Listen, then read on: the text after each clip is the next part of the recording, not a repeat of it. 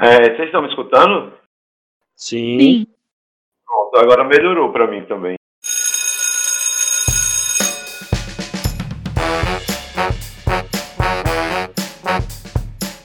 Olá, alunos, olá, professores, olá, você que nos ouve, que não é aluno e também não é professor, mas está aqui na Escola Pública Podcast.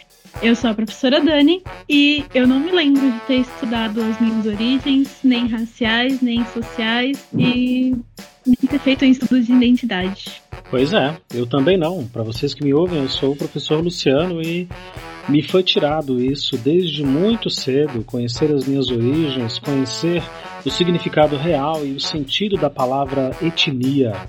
Mas gostaria muito, muito de ter aprendido isso. Meu nome é Manuel Henrique Júnior, sou professor de História da Rede Estadual do Estado de Sergipe e assim como os meus colegas aqui, eu também não tive essa possibilidade. Mas, e aí foi o grande, o grande projeto da minha vida, que era exatamente fazer com que os meus alunos não tenham essa deficiência no futuro. E aí eu estudo identidade étnico-racial em escola pública. E, e é isso, vamos para frente.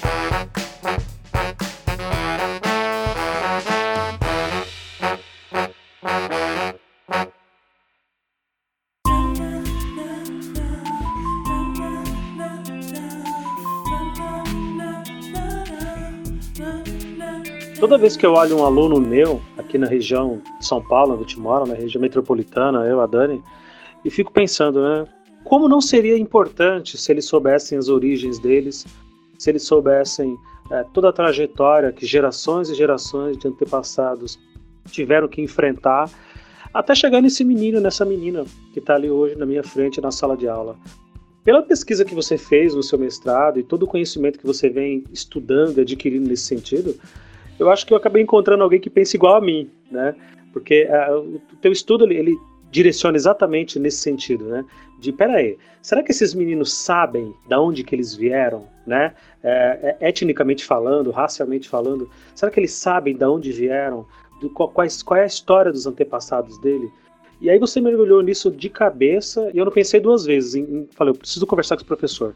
Eu preciso conversar com ele para saber o que é que se passa nessa cabecinha, o que é que te levou a pesquisar isso. Uh, uh, é mais ou menos isso, né? De você olhar para o passado e pensar: esses meninos não fazem ideia de onde, de onde eles vieram, né? É verdade. Meu pai conseguiu uma bolsa numa escola que eu estudava, e aí lá era uma escola que não tinha negros. Era bem poucos os negros, e os negros eram marcados pela cor, não no sentido figurado, era, era denotativo mesmo. Eu era conhecido como é, o menino negro do interior, tinha dois funcionários negros, que um, inclusive, a gente não sabia o nome, que era chamado de Morena. Só que, como adolescente, eu vejo muito isso reproduzindo hoje nos alunos, eu tentava fazer de conta que o racismo não existia, né? Quando a gente vai tomar uma consciência racial, isso já acontece depois da escola, e aí veio o meu interesse em descobrir, tipo, cadê a participação dos meus professores, né? Nesse sistema racista todo que eu passei e eu não tive, hora alguma, participação dos professores é, nessa discussão. E é uma coisa que, quando a gente está em sala de aula, a gente percebe que é cotidiana, né? E o que me levou mesmo a estudar é, a identidade, a identidade negra numa localidade que eu precisava recortar, a identidade negra na escola pública era exatamente para tentar entender qual era o meu papel, na verdade, na construção da identidade desses nossos alunos, né? E daí vem a importância de salientar para ele a história dele se conhecer, para ele se apoderar dessa história e transformar a sociedade numa sociedade que ele, que ele deseja, uma sociedade melhor. Então, a minha necessidade de estudar, na verdade, essa identidade negra era mais também um sentido de me entender como pessoa de, e entender, na verdade, o, tentar entender minha prática pedagógica, tentar melhorar minha prática pedagógica, entender o meu papel na construção da identidade desses alunos, né, que são alunos que vivem muitas vezes têm seus problemas invisibilizados pelos próprios professores e pelo sistema escolar em geral.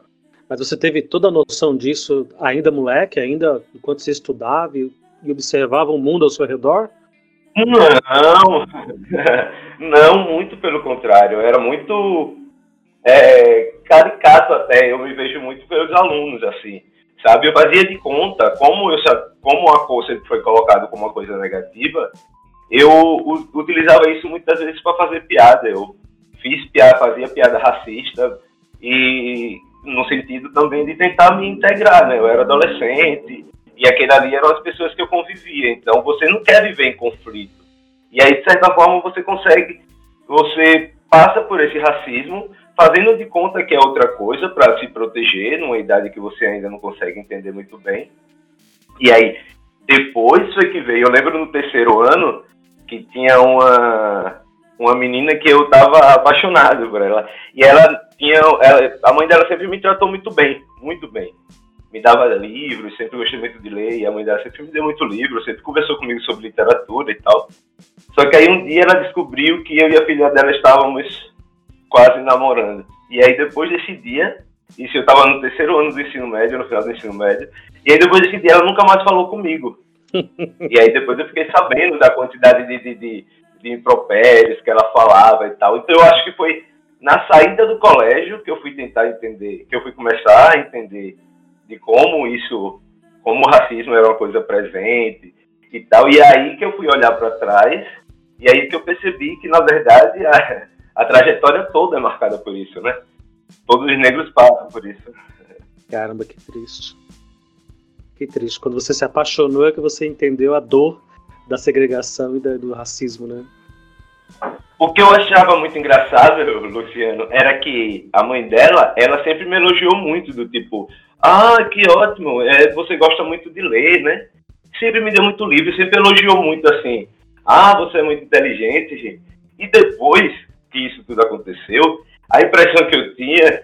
Já não servia mais. Não, a impressão que eu tinha é que ela falava isso para mim, porque na verdade ela era uma pessoa muito racista ela me admirava algumas características que eu tinha, como a ideia de tipo, olha só, apesar dele ser negro, ele gosta daquilo ali, sabe? Era uma coisa meio. Depois eu vi, eu, eu vi ter essa percepção depois, era um estranhamento quando você encontra, sei lá, um bicho fazendo alguma coisa de humano, sabe?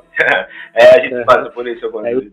Eu tô rindo aqui, mas é de aflição, porque uh, eu imagino que a Dani, posso falar por muita gente que está nos ouvindo nesse momento, quando a gente fala assim, ah, eu imagino pelo que você passou, mentira, a gente não consegue imaginar, né? Só quem sabe, só quem entende é quem realmente viveu isso na pele. E é como você falou, né? Nossa, apesar de negro, você lê bastante, né? Nossa, apesar de negro, você estuda muito. Mas quando era para namorar com a filha dela, nossa, apesar de não, não, aí não, aí não. Aí é palavrão para tudo quanto é lado. Caramba, que barra. Na minha pesquisa, você falou uma coisa que eu lembrei, Luciano. Na minha pesquisa, eu faço entrevista com os alunos de escolas públicas aqui do estado e é, eles falam com muita, claro, muita propriedade a, a sensação do olhar para eles. E aí você pega, por exemplo, Fanon, se reconhece como negro, ele morava na Martinica, quando ele chega na França e entra no, no ônibus público e as pessoas olham para ele e começam a caçoar, porque até lá onde ele estava, como todo mundo era era basicamente parecido com ele, ele não tinha sentido esse como ele era diferente. E aí, na minha pesquisa, todos os alunos, praticamente, uma boa parte, relatam que a maior forma de racismo que eles percebem é questão do olhar, e principalmente em, em transporte público. Eles falam muito na questão da pessoa esconder a bolsa dele, sabe? Segurar mais a bolsa, dar um abraço mais apertado na bolsa. Isso foi um dos comportamentos mais citados é, o Edson Gomes, um cantor baiano, é, negro, ativista dos direitos e da, e da causa é, é negra, cantor de reggae, é, cristão, enfim, é ele é uma mistura de muitas coisas, né? Ele tem uma música muito bonita e muito triste ao mesmo tempo, em que ele lá pelas tantas na música ele diz: ainda ontem no meu condomínio, no condomínio que ele mora, tá? Ainda ontem no meu condomínio uma senhora segurou a bolsa quando me viu. E essa, essa música é baseada numa história real, né? Que ele passou mesmo. E isso é muito doloroso, muito doloroso. O que nos leva a mergulhar, já de uma vez aí no, no, nas tuas pesquisas, nos seus estudos, é do seguinte: nós estamos falando aí do Vale do Cotinguiba, é assim que se fala? é, exato. vale do Cotinguiba, aí na região de, de, de Sergipe, é, é próximo da capital, Aracaju? É, é próximo a Aracaju, é, por exemplo, a cidade que eu moro, que é no, no Vale do Cotiquiba, fica a 24 quilômetros de Aracaju, é como se fosse ah, é pertinho. um... É, alguns bairros são mais caros. Ou mais longe? Aqui em São Paulo, 24 quilômetros é, é a rua de baixo. que, é tudo, que é tudo muito grande aqui. E aí, nessa região, há, há mais de 100 anos atrás, ela, ela, era uma região muito próspera, né, baseada na, na questão açucareira, né, do, do, da exploração realmente da cana-de-açúcar e da exportação da cana-de-açúcar. Uh, e ela era muito próspera, e, e, esse tema, eu sou fascinado por essas coisas, esses pequenos detalhes, né? Ela era muito próspera e relativamente bem desenvolvida, porque ela vivia da mão de obra escravizada, né? É justamente isso, né? Gente começou a, a ganhar forma e surgir várias cidades por causa do, do, da economia açucareira e foi rica só durante esse tempo também. Nós éramos é, a gente recebeu visita do imperador, por exemplo. Dom Pedro teve aqui, Dom Pedro II teve aqui na cidade, porque ele escolheu as cidades que davam lucro, né? E Maruim, especificamente, era uma cidade que era muito moderna para a época. A gente tinha, por exemplo, 18 consulados aqui, porque a gente tinha uma empresa chamada Otto Charan, que era uma, uma empresa que era sediada na Holanda, e tinha boa parte dos seus funcionários alemães e eles vinham para cá. Então aqui tinha muitos alemães, até hoje as ruas, tem várias ruas com nome de alemães e tal, por causa dessa empresa, que era uma empresa que exportava o produto. 70% da exportação da cana-de-açúcar aqui do estado era feita por esse porto aqui do Vale do Cotiquiba. Então a gente era, era completa, foi completamente criado, a, ligado à indústria açucareira e à escravidão. E esse era o problema, porque quando vão contar a história da gente, eles só contam a partir dos alemães e a partir dos estrangeiros que estavam aqui. Sendo que quando começa a declinar o comércio do açúcar e essa galera vai embora, a gente continua construindo a nossa história. Né? E essa é justamente essa história que é apagada. E aí fica a história dos barões, porque a gente tinha, por exemplo, aqui um movimento intelectual muito importante é, a cidade era um, era um polo cultural também. E aí tinham várias revistas, mas quando você vai é, pegar essas revistas para estudar, você só encontra os descendentes dos, dos, estrangeiros, os estrangeiros que eram os senhores de engenhos, os que tinham dinheiro. E as famílias dos descendentes de escravos, por exemplo, e os próprios escravizados, a gente não tinha essa história, né? Então, de um tempo para cá que está vindo um movimento para tentar estudar essa, esse nosso passado a partir da perspectiva do, do da, da, população negra, né, que aqui já vivia. Olha, a iniciativa desse estudo é, é realmente fantástica. Eu quero já aproveitar e já dar os parabéns para você, porque é o tipo de ideia que eu gostaria de ter tido, sabe? Porque você foi buscar uma origem. Eu, por exemplo, conheço é, sergipanos que são extremamente brancos, né? E a gente sabe a história de todos eles, como você mesmo retratou aí, através de toda essa dominância e colonização europeia, e, enfim, e a exploração da mão de obra escravizada mesmo sobre a produção de cana-de-açúcar né, do, e dos seus subprodutos. É, é fantástico isso, porque não se tem outra história a não ser essa, né? A não ser o que é contado pelo dominante, pelo dominador. O professor Itamar, um amigo meu que eu sempre brinco com ele, perturbo bastante, ele, professor de história, eu sempre falo, Itamar, para que serve estudar história? A gente só está estudando a versão do dominador.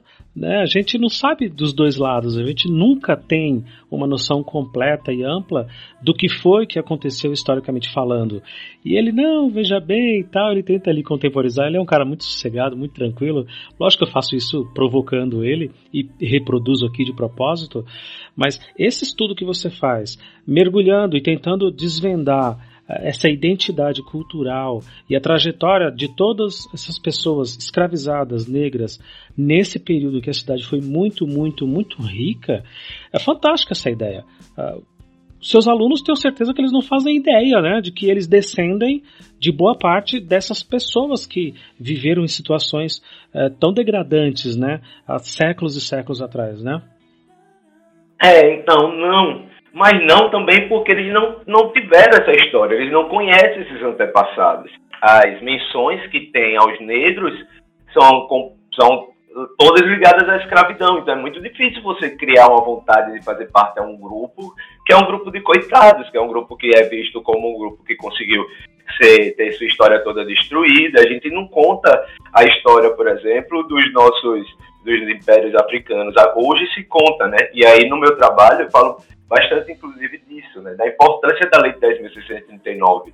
Porque hoje a consciência dos meus alunos, por exemplo, em relação a, a, a sua, a sua negritude, em relação à descoberta política que é de você se colocar como negro, hoje esse, essa consciência é muito maior do que na minha época. E porque não se falava disso, e hoje, 2000, essa lei de 2003 deu uma mudança com, completa, né? Porque hoje a gente é obrigado a falar disso.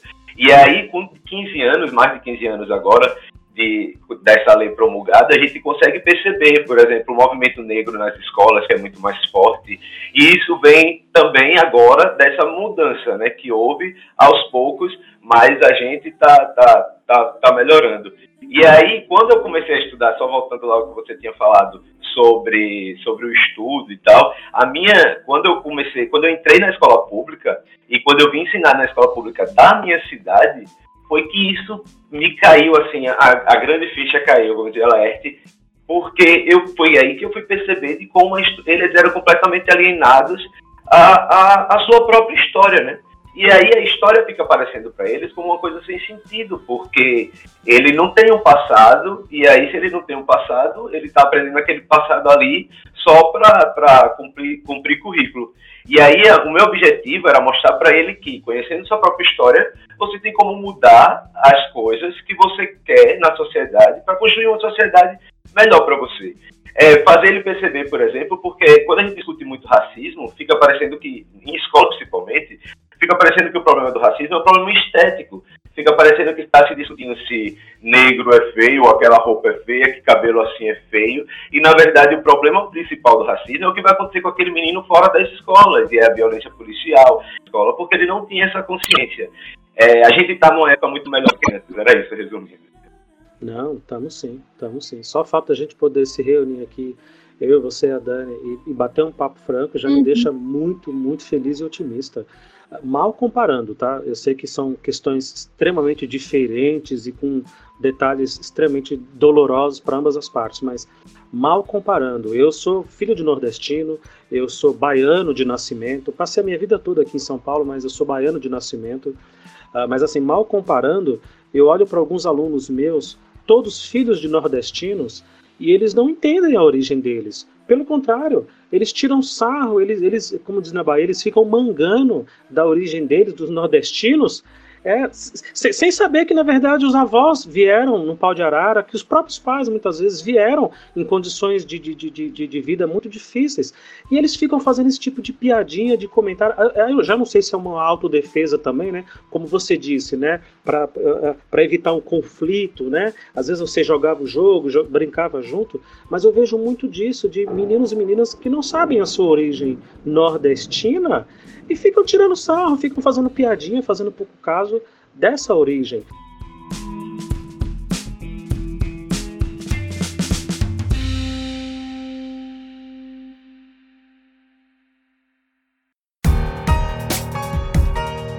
É, então, é, pegando o gancho do que o Luciano falou, é, eu não não sou negra, né, e também não sou nordestina, então eu tô tentando ter um olhar um pouco de fora dos grupos, assim, né? Você tá tentando entrar, né, Dani, na conversa, né? Não, então, mas o pegando esse gancho que o Luciano falou, dos alunos não se não se identificarem com seus grupos, né? Aqui onde eu dou aula, eu percebo muito isso de eu ter alunos negros que não se enxergam como tal eles não não assumem a negritude deles, nem nada disso. E, bem como eu tenho também alunos de origem nordestina que também não se enxergam como tal, e aí cria toda aquela atmosfera tóxica, né? Porque o, o negro que acaba tirando sarro do colega, e que também é negro, o nordestino que acaba tirando sarro do, do, do colega que recém chegou de, de outro estado. Então, assim, eu acho que nós evoluímos sim. Nós evoluímos, mas será que isso está sendo efetivo? Porque, pelo menos dentro do grupo da comunidade escolar onde eu estou inserida, eu, não, eu ainda não consigo ver essa clareza, tanto por parte dos professores, como eu falei, a gente tem a nossa parcela de culpa, lógico que temos, mas também não vejo dos grupos dentro da escola, do, dos negros, do, dos nordestinos, de, de, todos os outros, sabe? Não consigo ver vê-los é, assumindo a sua identidade ainda. Ô, oh, Dani, exatamente. Primeiro queria dizer que eu adoro suas participações, Dani, no podcast e acho você tem que dar opinião sempre. É, eu entendo e concordo plenamente. Aqui mesmo a gente não, não, não percebe, já disse, a gente, os alunos não têm esse senso de participação ou de, de pertencimento ao, ao seu grupo originário e tal. Só que aí, você vê os alunos com esse problema, eu entendo. E, é, os, os, problemas dos alunos são, são problemas que estão em época, idade, em local, instituição certa para que a gente tente sanar. O que me preocupa muito, na verdade, é o, a forma de se portar na, da comunidade escolar profissional, sabe? É como nós, professores, vamos fazer em relação a isso. Por quê? Porque o que eu vejo muito é sempre os problemas focados nos alunos. E a gente tem muito, e aqui entre, entre a gente mesmo, né? a gente tem muita coisa para resolver entre a gente. Por quê? Porque o que eu já cansei de escutar de comentários, piadas racistas dos professores em relação aos alunos, em relação a mim. Isso é uma coisa muito comum até. E, e, isso é uma coisa que a gente tem, a gente tem por obrigação discutir. E eu sei que isso faz diferença, porque quando você vê, porque quando você vê um professor tomando atitudes diferentes, fazendo alguma coisa diferente em relação a, ao antirracismo na escola, você vê atitudes mudando. Então você percebe também que a preocupação com o tema dos professores pode fazer muita diferença naquele menino. E quando você tem outros professores, por exemplo, que é mais engajados ou que estão, estão mais voltados para isso, você percebe que o desenvolvimento acontece de outra forma. Então, eu acho muito importante que nós, professores, temos que fazer sempre essa, essa autocrítica e ver como é que a gente está trabalhando em relação a isso. Né? Manuel, concordo 101% contigo. Concordo plenamente com você. Uh, e digo mais, tá? Vou, vou além. Nós, professores, não temos o direito de sermos racistas. Nós não temos o direito de sermos homofóbicos. Nós não temos o direito de sermos preconceituosos.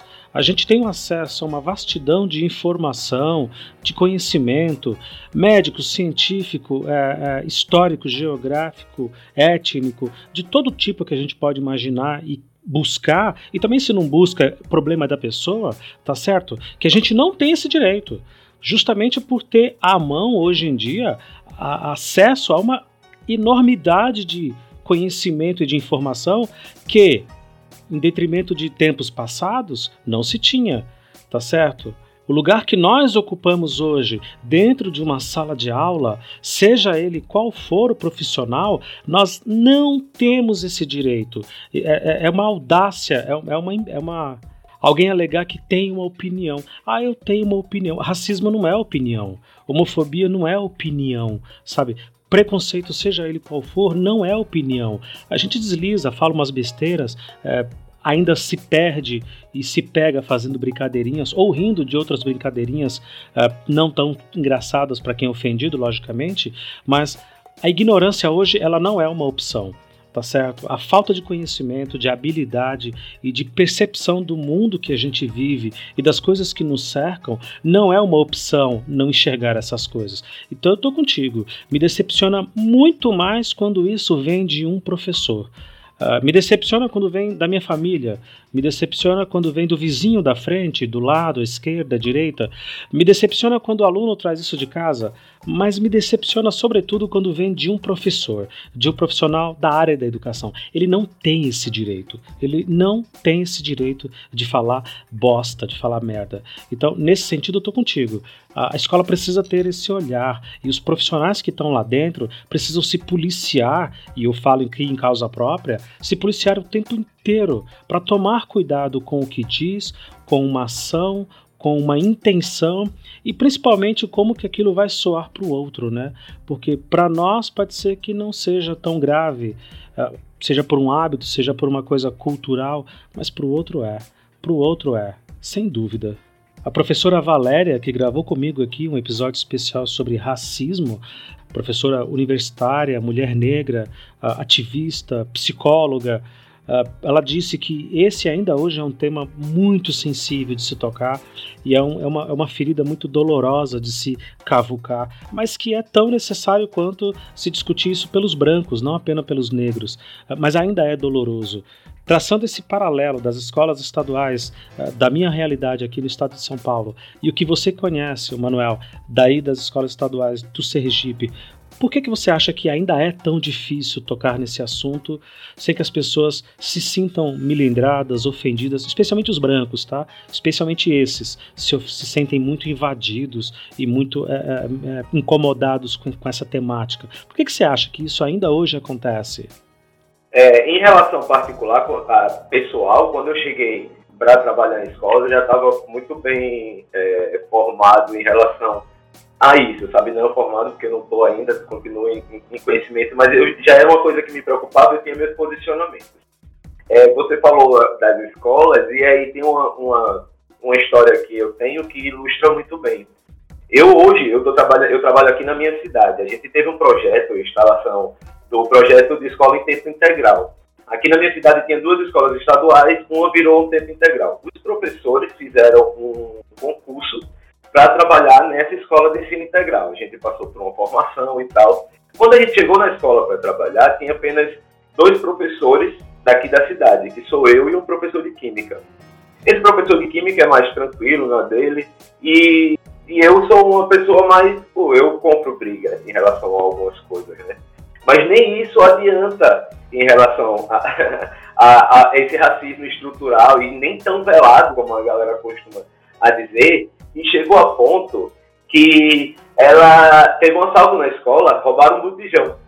E aí, no final do outro dia, ela me procurou. Tava eu e o outro professor, por acaso, o professor Quilombola também, só que de outra cidade, perto da cidade minha.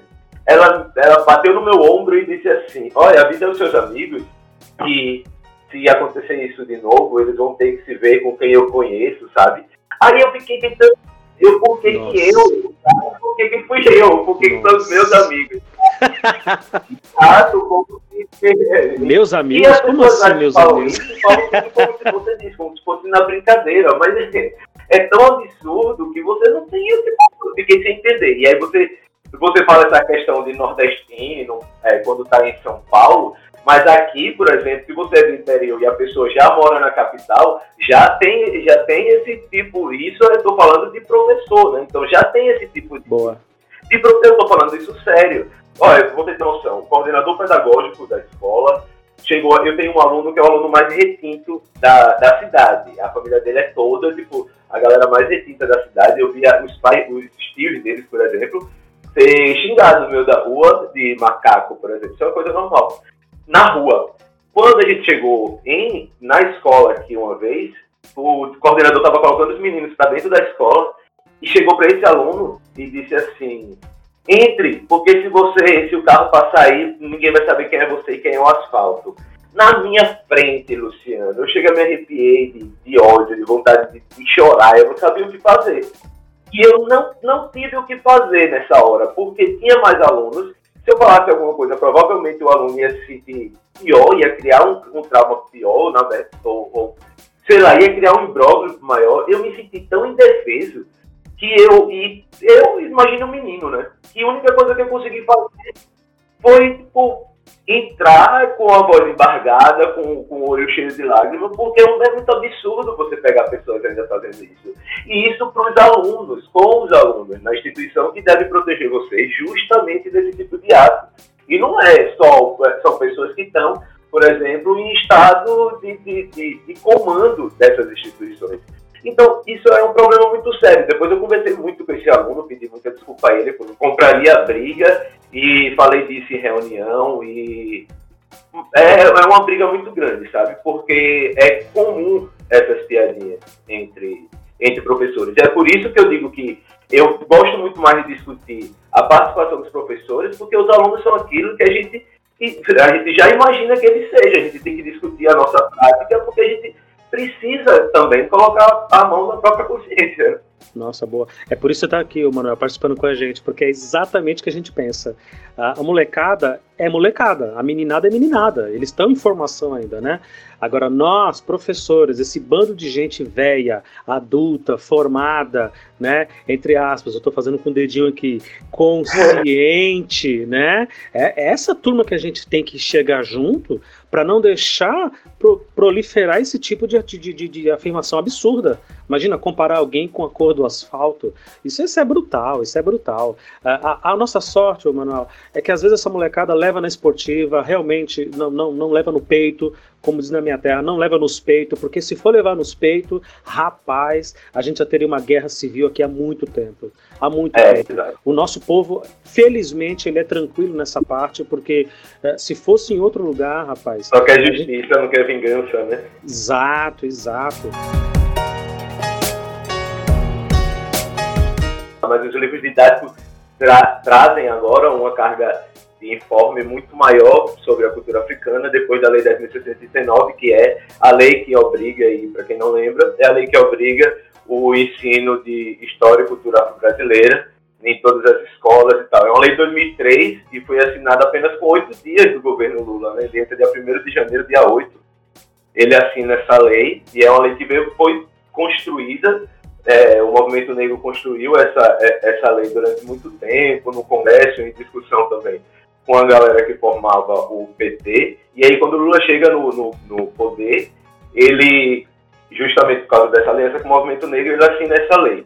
É uma lei que funciona mais como todas as leis, né? Tipo, precisa de muita coisa ainda para funcionar do jeito que tem que funcionar. Primeiro porque se obriga os professores a ensinar isso, mas não tem uma formação para que esses professores ensinem isso.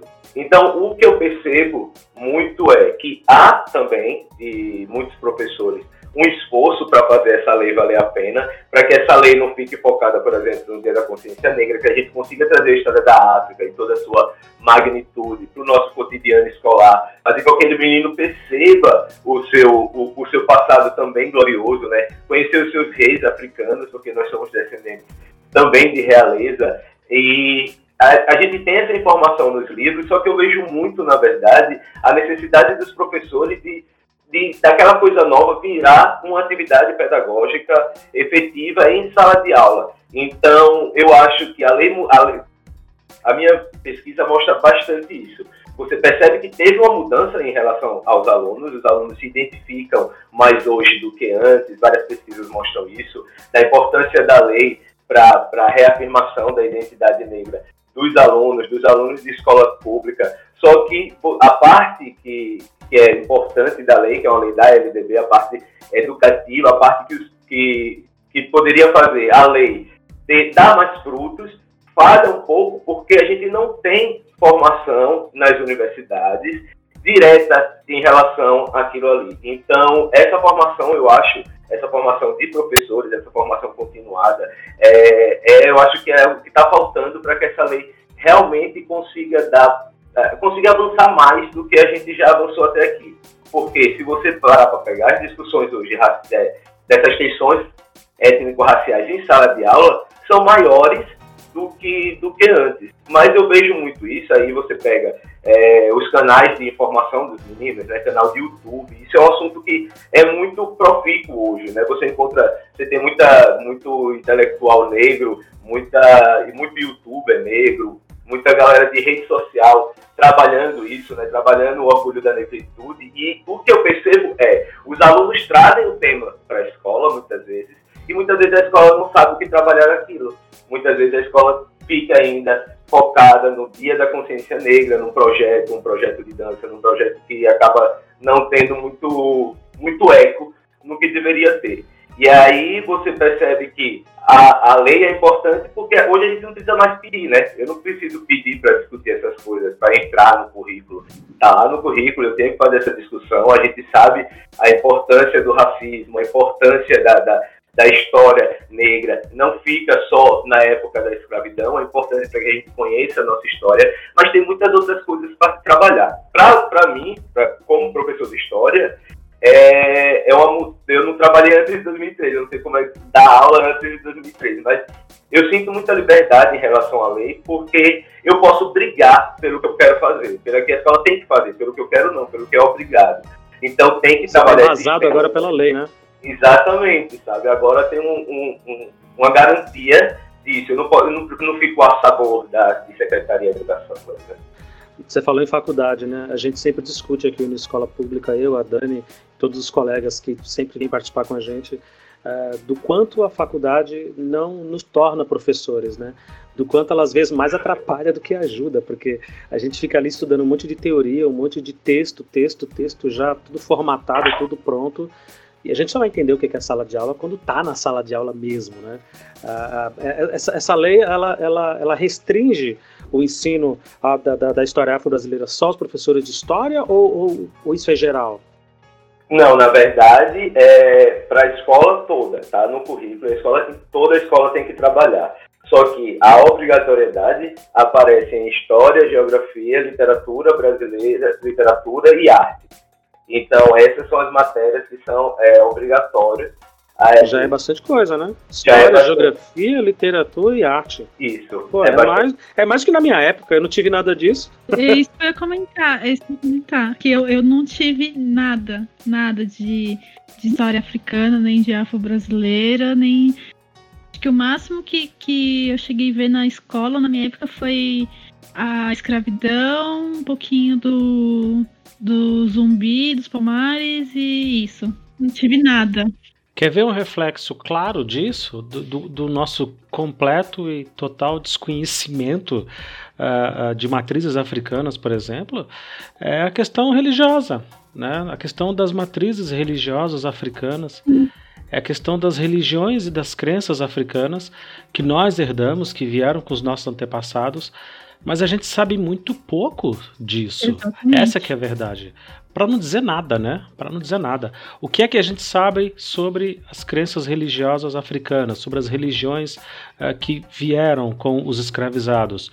A gente sabe pelo que foi demonizado pelos brancos, pela crença dos brancos cristãos, uh, europeus, né, os, e, os seus descendentes que estão até hoje. É, a gente recebe essa, esse preconceito e essa ideia, às vezes totalmente equivocada, do conceito da própria crença da religião, absolutamente distorcido do que é a realidade. A gente sabe muito pouco. A gente sabe sobre o que as pessoas de fato acreditam, além do cristianismo. Né? E aí eu estou englobando todas as religiões e crenças do mundo. A gente não consegue entender, por exemplo, a, a, os simbolismos, né? a oferenda que é colocada para o santo, o culto que se faz para determinados santos, para determinadas entidades. A gente não sabe nada. A gente não sabe nada. Ou seja, a escola vem falhando aí há vários séculos, né? Na, na, na, questão de tratar realmente da identidade e da crença especificamente dessa população que ajudou a formar aquilo que nós chamamos hoje de Brasil. Poxa, teria sido fantástico se eu tivesse a chance de ter aprendido isso. Pelo menos me fosse ofertado, né? Pelo menos me fosse sugerido e colocado, tipo, ó, existem N crenças e N religiões e uh, inúmeras maneiras de crer e acreditar e seguir uma divindade ou várias divindades. Enfim, uh, poxa, teria sido muito bacana ter vivenciado isso e ter aprendido isso. Uh, sob uma ótica isenta da escola, né, que é o que se espera. E não apenas uma coisa preconceituosa, uh, cheia de estigmas, né, e cheia de, de, de conceitos já todos ali estabelecidos, uh, de que a minha religião é a que importa, a minha crença é a única e verdadeira, amém, e o restante é tudo porcaria, tudo lixo. É, eu, eu gostaria de ter estudado isso. Oi, ô Luciano, é essa mudança que eu falo, sabe? Porque eu sou candomblessista também, sou filho de Xangô, e, e eu, né, por exemplo, eu, isso é uma coisa muito natural para mim, em minhas discussões em sala de aula, os alunos sabem, são coisas que é, as pessoas já me conhecem, não, não, não tem isso, mas você percebe também que quando você começa a trabalhar isso, começa a trabalhar com mais com mais é, é, com, com, mais naturalidade, né? Porque é, as, as religiões de matriz africana, como são muito, como sofreram muito preconceito a vida toda, com todo, como todas as manifestações culturais dos negros, a gente também ficava muito acurado, né? Então as discussões, na verdade, eram mais, é, enfim, não eram tão profícuas quanto hoje. Quando você começa a levar para a sala de aula uma coisa ou outra, você percebe que, primeiro, que tem uma população ali que a avó era, que, no, que a tia era, que cresceu conhecendo e tal, e você vai desmistificando a chegar uma hora que fica normal. Meus alunos é comum eles saberem, por exemplo, os orixás, o que cada orixá representa, porque tanto isso tem no livro didático, como são coisas que que a gente faz questão, por exemplo, na reunião pedagógica do início do ano, de tentar falar com a professora de arte, para ver se fala um pouco disso também. E aí a gente vai por, se infiltrando, criando uma capilaridade aí do assunto, para ver se a gente tira um pouco da escravidão, né? Porque ninguém aguenta passar a vida toda só falando disso. O, a professora Valéria citando mais uma vez, abraço professora, ela, ela falou, Luciano, antes da gente discutir todas essas questões da negritude, a gente precisa discutir branquitude. Porque o branco precisa entender qual é o lugar dele, né? Eu estou brincando aqui com a Dani, mas a, a professora Valéria falou isso muito sério. O branco precisa entender qual é o lugar dele para que ele não se sinta tão invadido na sua crença, nos seus costumes, no, na sua cultura. Porque na maior parte das vezes o que acontece é isso: o branco ele se sente invadido. Ele acha que estão tomando um território que é dele. E não, e o território que é dele, ali, pelo menos no imaginário dele, está garantido. O que é teu ninguém mexe, meu querido. Não, não esquenta a cabeça com isso, sabe? E, e, e eu acho engraçado é, essas pessoas, especialmente aqui em São Paulo, que é, que é uma mistura de tudo. Aqui São Paulo é uma babel de raça, de cor, de origem, sabe? Tem a Dani aí com os, com os, os, os antepassados italianos dela, eu com os meus nordestinos todos, de lado de pai e mãe, tudo baiano. Então, assim, e aqui em São Paulo tem de tudo, tem de tudo, é essa mistura. E me surpreende que os meus alunos não tenham essa noção. Eles não têm. Eles acham, não, eu sou paulista, eu nasci aqui e coisa e tal. É nada, fi, é nada. Você nasceu aqui por um acidente geográfico. Por um acaso, o dinheiro está aqui, é aqui que rolam os negócios, a indústria, e por um, um acaso do destino geográfico, você nasceu aqui. Mas se fosse, se fosse lá em Caruaru, em Pernambuco, o, o, o centro industrial do Brasil, seria lá que estariam as megalópolis, né? Veja como é que é as coisas. Oh, eu não sei qual é, a, qual é, a, formação de vocês, além da, licenciatura, qual é a licenciatura de vocês. Mas eu, eu tenho uma informação. Eu sou matemática e a Dani é biologia. Ai, que ótimo. Sim, é, e Diversidade total ninguém, aqui. É, porque não tem ninguém da geografia, porque eu tenho uma crítica muito grande às professoras de geografia de São Paulo, porque a impressão que a gente tem é que as pessoas não estudam muito geografia, né? Todo mundo Verdade. confunde todas as regiões, todo mundo é, Bahia é Paraíba, o Nordeste inteiro é Paraíba, e tem basicamente o São Paulo, Rio, e aí todos os outros lugares, né? E quando chega algum paulista, quando vem alguém São Paulo para cá, é comum, às vezes, a gente ter essa, essa brincadeira. Meu irmão, vai estudar geografia. É, não, Como é que você. É, e não existe. É, e não existe Nordeste, é tudo Norte. Não, lá no Norte, o pessoal vem de lá do Norte. Que Norte, meu amigo? Tá falando da Amazonas? É Nordeste. É. Se acostumaram muito tempo ser o centro, né? E não estudam as outras, não estudaram as outras, as outras regiões. E é uma coisa porque isso acaba virando, eu conheço muito, e aí é muito comum um aluno ir para São Paulo e voltar todo mais diferente, né? Porque foi para São Paulo, eu fui para Megalópolis e tal, é engraçado. Aí volta marrento, né? É. Volta, volta andando diferente, né? Falando chiado. E aí, compadre, tudo bem? Com tatuagem, era, era, com tatuagem era o que meu avô falava. Aí vai pra São Paulo, depois volta com tatuagem. moderno, volta moderno. Eu, eu, tinha, eu tinha um tio que falava assim: se o povo vai para São Paulo quando volta, volta falando chiado. E aí, tudo bem? Desculpa, vai tá chiando, pô. Fala direito, rapaz. Nossa, eu vou, eu, eu vou contar uma história. Eu nunca me esqueço do, do Diva. O nome dele era Diva. A gente era moleque e aí dizia assim: não, Diva foi para São Paulo, Diva vai voltar para cá para passear. E foi todo mundo na rodoviária buscar o Diva, porque o Diva era o amigo de todo mundo. E Diva tá vindo de São Paulo. Diva chegou com uma calça jeans bem apertada. Isso anos 90, tá? Diva chegou com um tênis gigante Nossa. no pé, falsificado da China, mas a gente não sabia, né? Diva chegou botando aquela banca, rapaz, aquela banca, e com sotaque todo estranho. Diva ter passado um ano só em São Paulo, tá? Só para registrar. Com aquele sotaque todo diferente. E aí, lá pelas tantas, ele conversando com a gente, ele, rapaz, o metrô é debaixo da terra. Você não vê nada. Quando o metrô passa baixo da terra, apaga tudo. E todo mundo, é mesmo? Ele, olha, rapaz, como é que pode, né? O metrô debaixo da terra. Como é que construíram? Ele falou, ah, rapaz, isso aí é, é muita picareta, é muita inchada, isso aí o pessoal trabalha demais. Lá em São Paulo não para. Aí falou, ah, ó, vou... aí tirou do bolso, Dani, um bilhete magnético, aquele do metrô, e falou, ó, pra você entrar, andar no metrô de São Paulo, você tem que usar esse bilhete aqui, ó. E todo mundo olhava e falava, uau, né? Todo mundo super impressionado, porque o Diva tinha Alta notado. tecnologia. É, e o Diva tava trazendo notícias da Terra civilizada pra gente.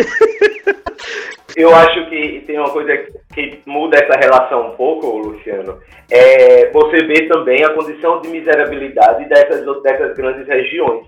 Porque quando eu era pequeno, eu achava que todo mundo de São Paulo era rico. Que a ideia de ir para São Paulo, na verdade, você ter uma vida boa. Que no Rio de Janeiro era Copacabana, ali, Manuel Carlos, das novelas e tal. E a gente não ia, não, não, tem essas grandes coisas. Aí quando você começa a ver também a condição que outras pessoas vivem nessas grandes regiões, né? Aí eu acho que começou a mudar muito também por causa dessa maior fluxo de informação, né? Hoje a gente conhece mais.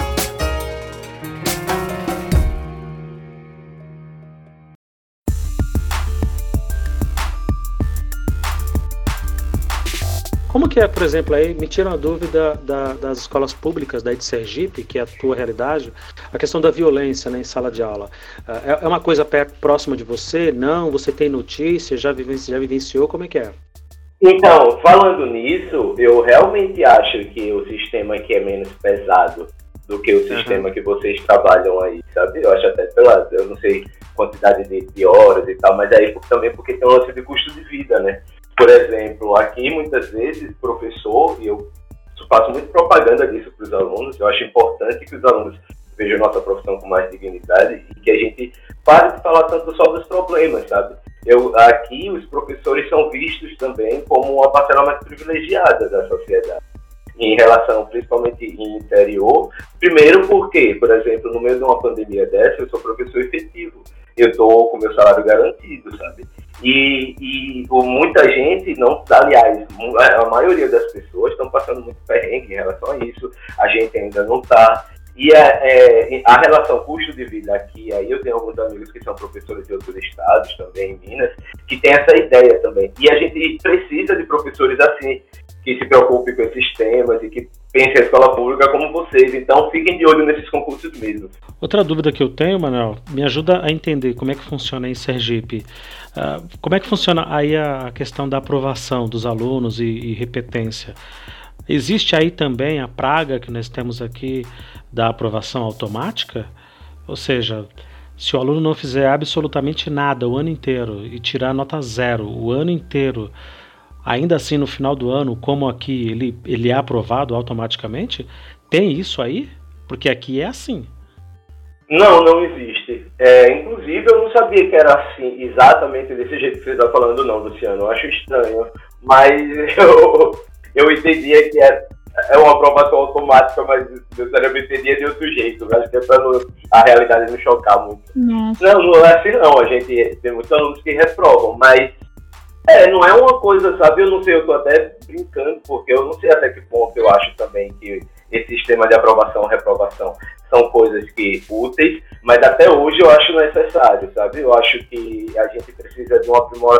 Tem uma aprimorar o nosso sistema de avaliação, mas aqui a gente ainda funciona bem tradicional em relação a isso. São quatro avaliações, né, todo bimestre tem uma avaliação e tal, e se o aluno não conseguir a média, que já é muito baixa, porque cada matéria média é cinco, e aí, aí a gente, o aluno tem recuperação e tal, mas reprova. É, faz sentido.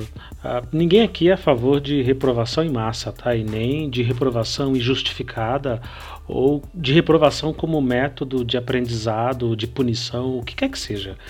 Tá? Uh, só que o que acontece é o seguinte: uh, aqui no estado de São Paulo e outros estados que eu conheço também, trabalha-se como num modo de ciclo, né?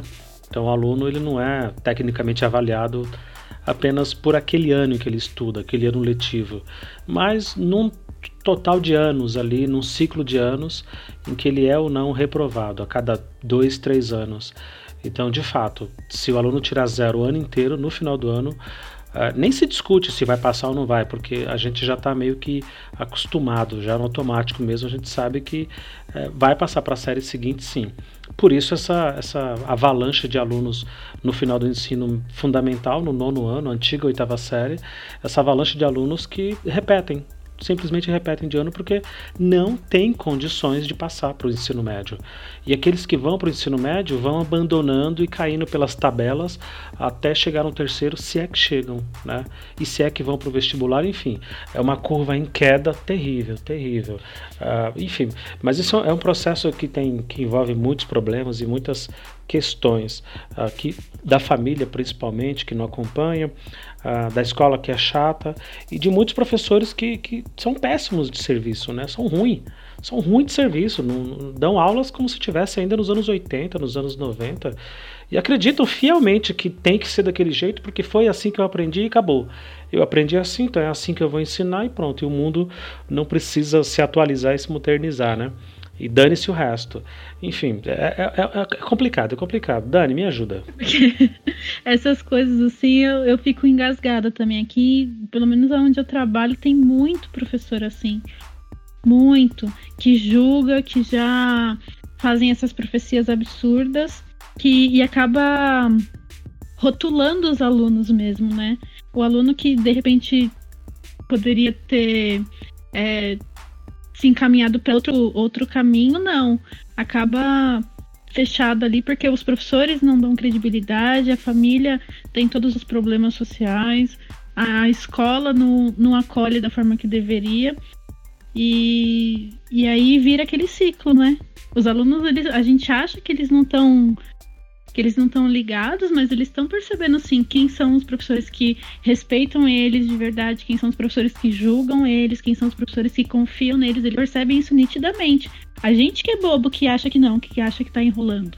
O que me preocupa um pouco nessas mudanças, por exemplo, Luciano, é em relação à exclusão que os nossos alunos vão ter em, em, nesses sistemas formais, por exemplo, em relação ao Enem, porque essas mudanças ocorrem nas escolas públicas, enquanto as escolas particulares continuam com seus sistemas completamente amarrados, estruturados e tal, não dizendo nem que é o melhor, mas é o jeito que deveria, se fosse uma coisa, deveria ser unificado, né, para todo mundo trabalhar do mesmo jeito, porque o que acontece é, acaba excluindo um aluno, tem excluindo aqueles alunos de escola pública, mas ainda quando você coloca esse tipo de, de aprovação, perto de uma escola que é mais criteriosa e tal, porque tem alunos realmente com um motivo N que não tem como tá, passar para outra série, estudar outra coisa, porque não vai conseguir.